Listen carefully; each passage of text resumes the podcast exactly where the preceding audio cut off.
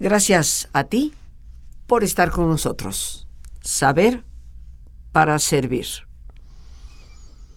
En la vida necesitamos de muchas cosas, queridos amigos, para salir adelante, mejorar la calidad de nuestro entorno, el brillo de nuestra propia vida. Pero si hay algo que se ha mostrado a lo largo del siempre, y digo del siempre de la historia, es que la creatividad es tal vez uno de los más importantes recursos que todos, absolutamente todos poseemos y que representa esa enorme capacidad de poder resolver problemas, de poder encontrar nuevas alternativas, de vislumbrar nuevas soluciones. Algunas personas todavía tienen mucho esta idea de que creativo, eso es gente especial. Esos son los grandes artistas, los grandes científicos, esas personas que han logrado destacarse precisamente por su gran creatividad.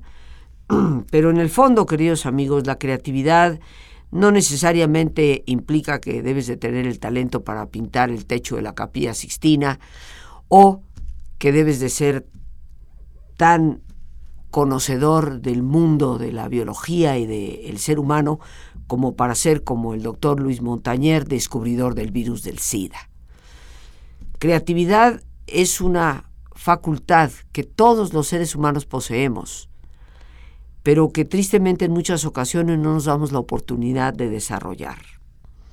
Y el día de hoy tengo el enorme gusto, la enorme alegría de reencontrar en este programa a una buena amiga de hace ya muchos años, una gran académica que nos dejó de visitar por un buen tiempo entre sus muchos quehaceres que le impedían venir, pero que hoy afortunadamente está de nuevo con nosotros. Ella es la doctora Guadalupe Vadillo, eh, conocidas por nuestra alma mater, la Universidad de las Américas en su momento, pero posteriormente directora de una clínica muy importante que hizo un gran servicio a muchísimas personas y actualmente está en la Universidad Nacional Autónoma de México.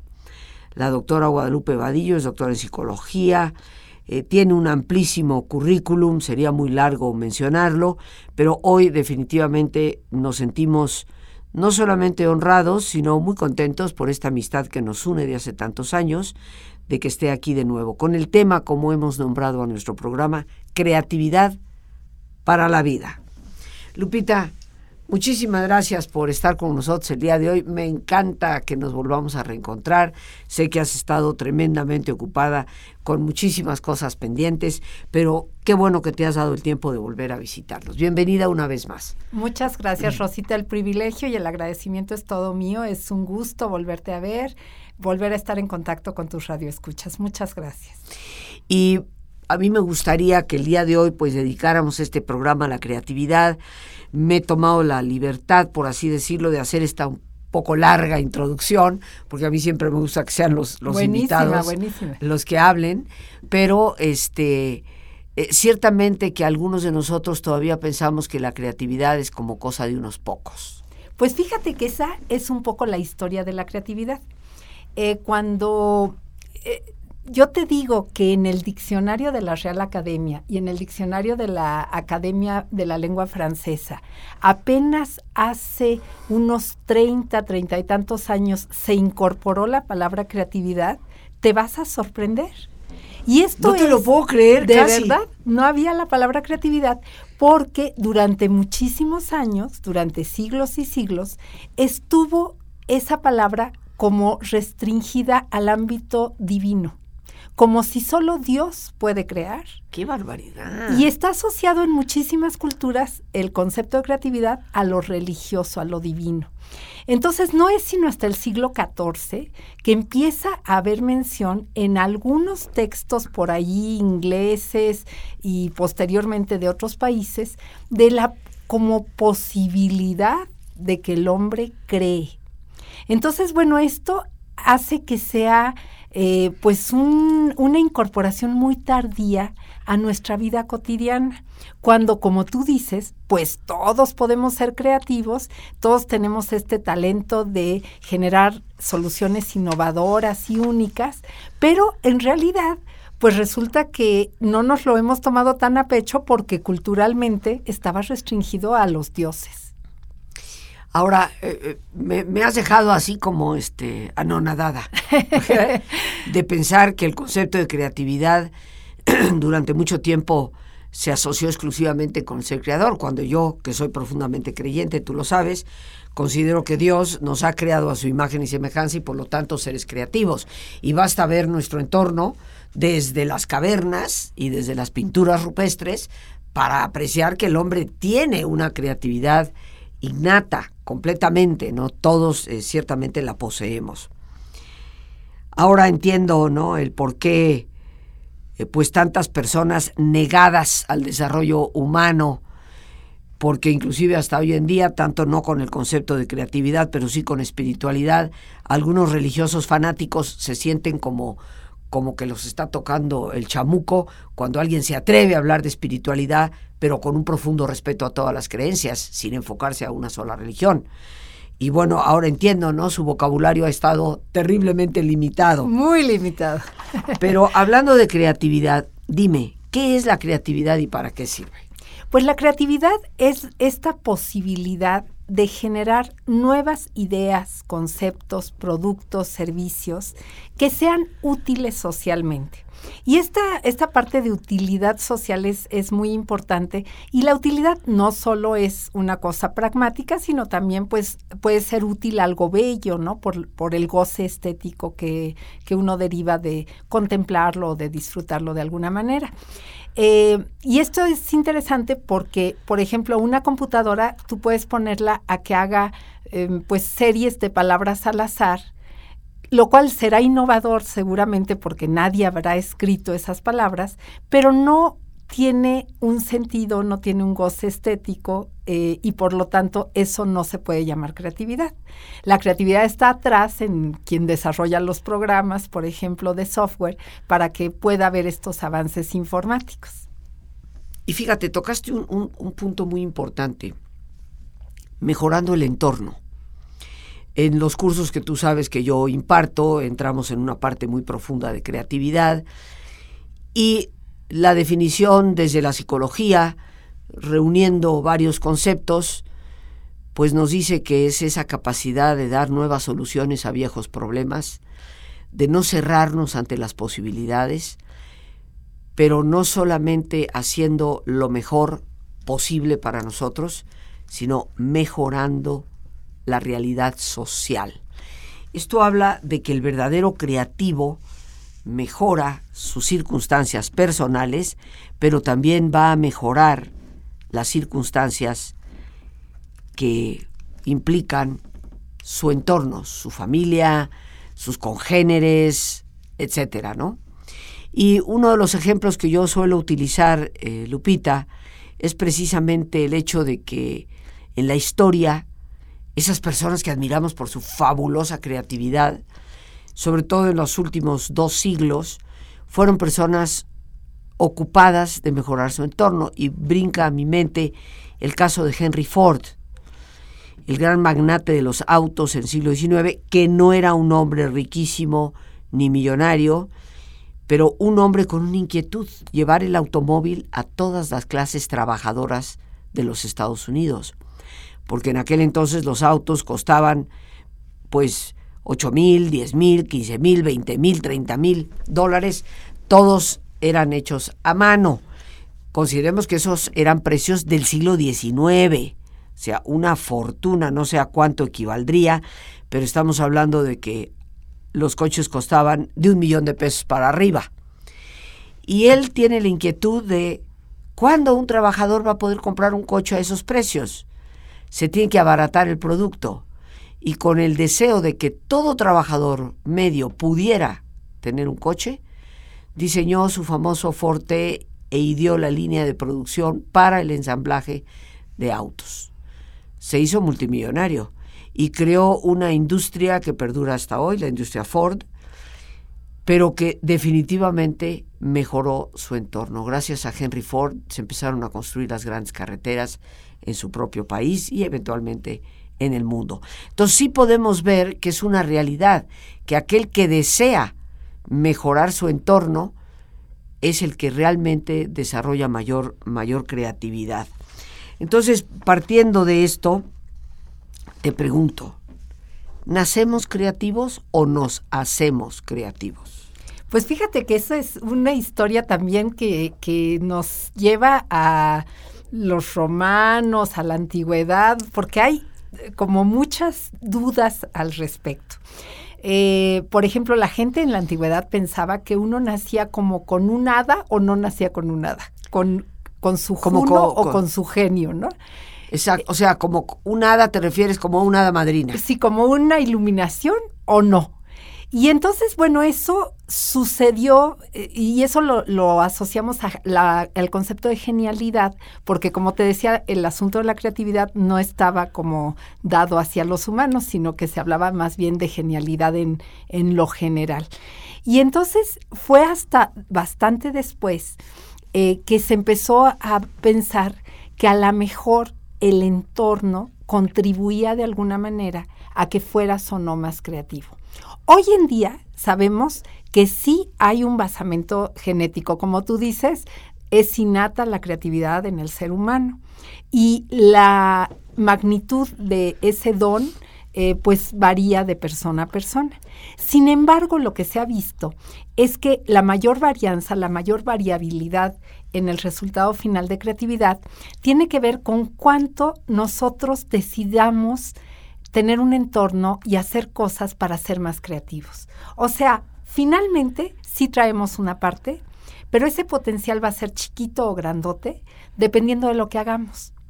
Y eso que, que, a lo que me refiero es a que muchas veces tenemos rutinas que nos atan a muy poquitas conductas, muy poquitos estímulos, hacemos exactamente lo mismo todos los días, no nos damos oportunidad, como tú decías, Rosita, de abrirnos, de encontrarnos con otros... Eh, con otras personas, con otros ambientes, con otros entornos, con otras fuentes de conocimiento, y eso hace que nuestra creatividad no se desarrolle como podría hacerlo.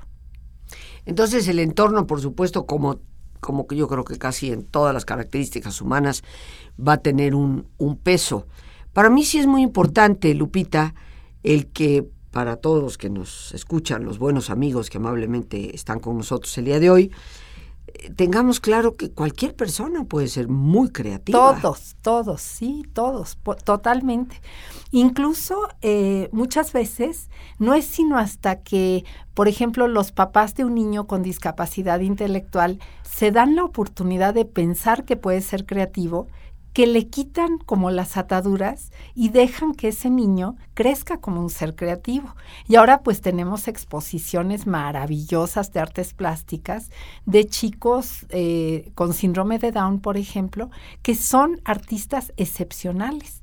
Pero no es sino hasta que nos damos como el permiso de de verdad proponer y hacer cosas para que se desarrolle la creatividad, que esto puede ser una realidad. Ahora, eh, yo te preguntaría, eh, Lupita, ¿qué es lo que necesitamos para ser creativos? O sea, pues hay un montón de cosas, ¿no? Que, que uno puede hacer.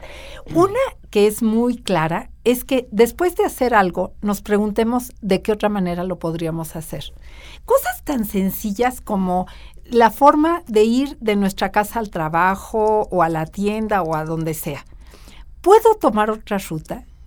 Yo creo que eh, todos hemos experimentado cómo a veces por accidente decidimos hacer algo levemente diferente un día y nos damos cuenta de la riqueza que tiene ese otro camino, esa otra forma de acceder a algo.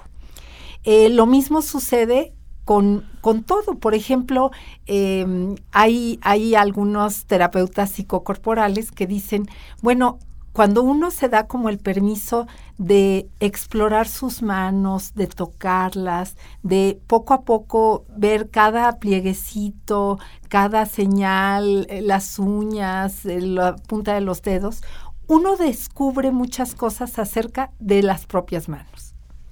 Qué interesante, hasta de las cosas más pequeñas podemos observar y aprender. Vamos.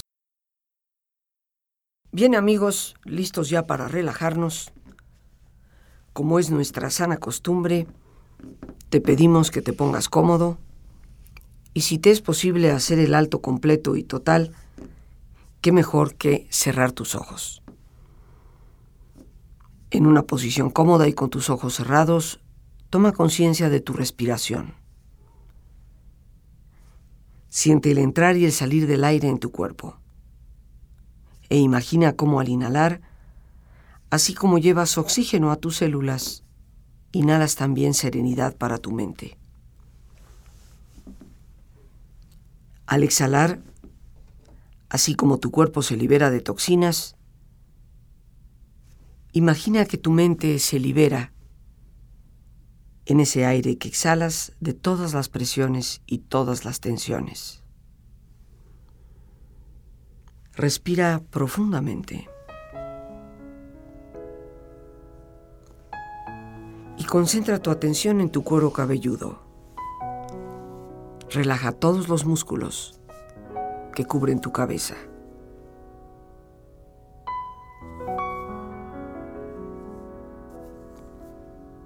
Relaja tu frente, tus párpados, tus mejillas, toda la piel que cubre tu cara.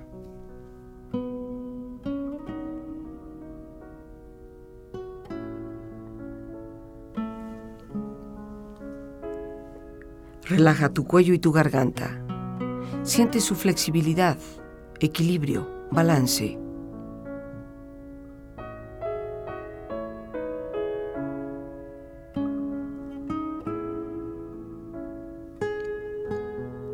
Relaja tus hombros, brazos y manos, así como tu espalda. Siente una agradable sensación que relaja todos los músculos en estas partes de tu cuerpo.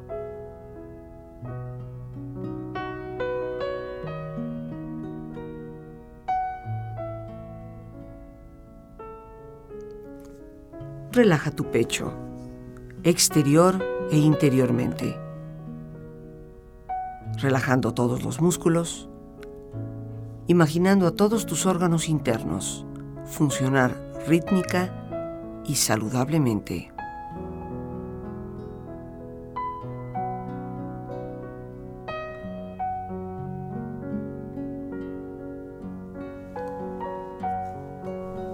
Relaja tu abdomen, exterior e interiormente. aflojando todos los músculos, imaginando todos tus órganos internos funcionar rítmica y saludablemente.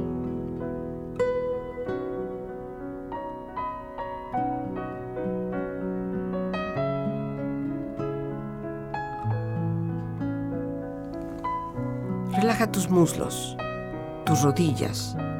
Siente la piel, la vibración de la piel en estas partes de tu cuerpo.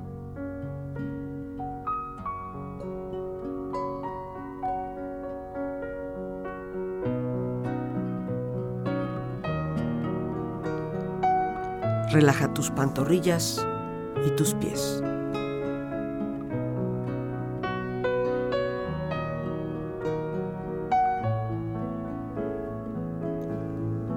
Con tu cuerpo profundamente relajado, proyecta en tu mente la imagen de un lugar ideal para descansar. Imagina los colores, los sonidos, los aromas es un lugar de belleza y de paz. Siente estar ahí y disfrútalo.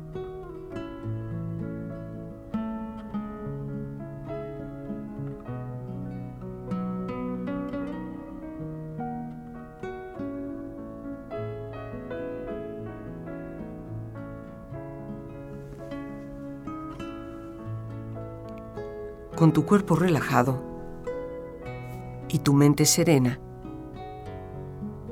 reflexiona.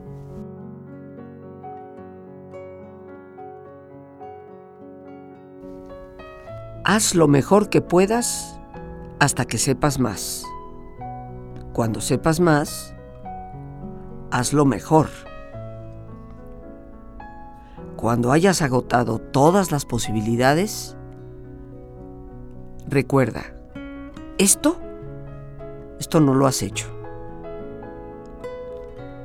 Lo más importante en la vida es dejar de decir me gustaría y empezar a decir voy a.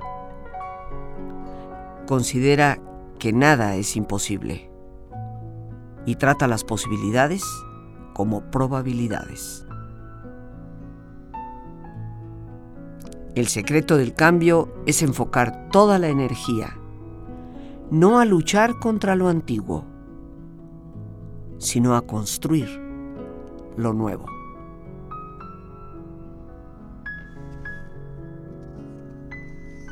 Respira profundamente,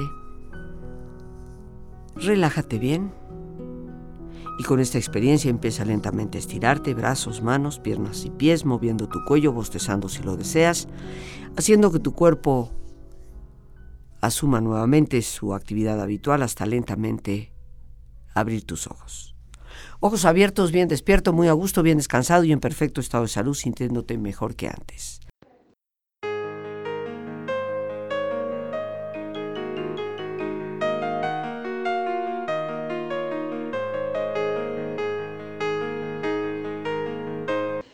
El cómo pensamos determina el cómo vivimos.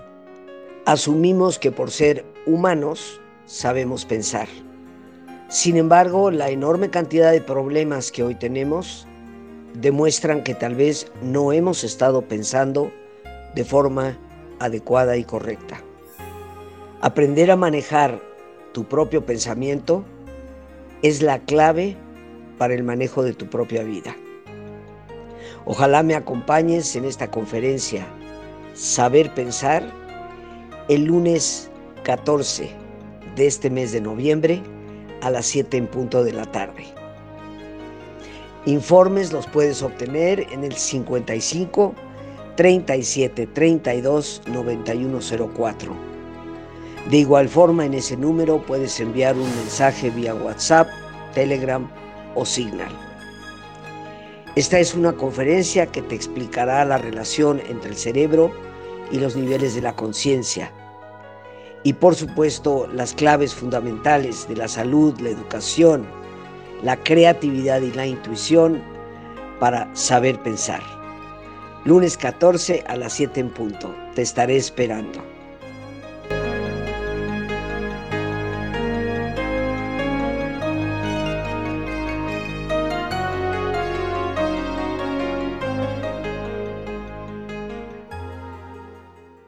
Lupita, Lupita Vadillo, Creatividad para la Vida. Y qué, qué interesante lo que nos dices. ¿Qué podemos hacer? Fue mi pregunta para ser más creativos y nos respondes, una de las primeras cosas que podríamos ejercer para desarrollar esa creatividad es, después de haber hecho algo y terminarlo, preguntémonos si lo podríamos hacer de otra manera, si existe otro, otra alternativa. Pusiste ejemplos como nos vamos a casa todos los días por la misma ruta, existirá otra ruta posible o probable para hacer ese mismo trayecto.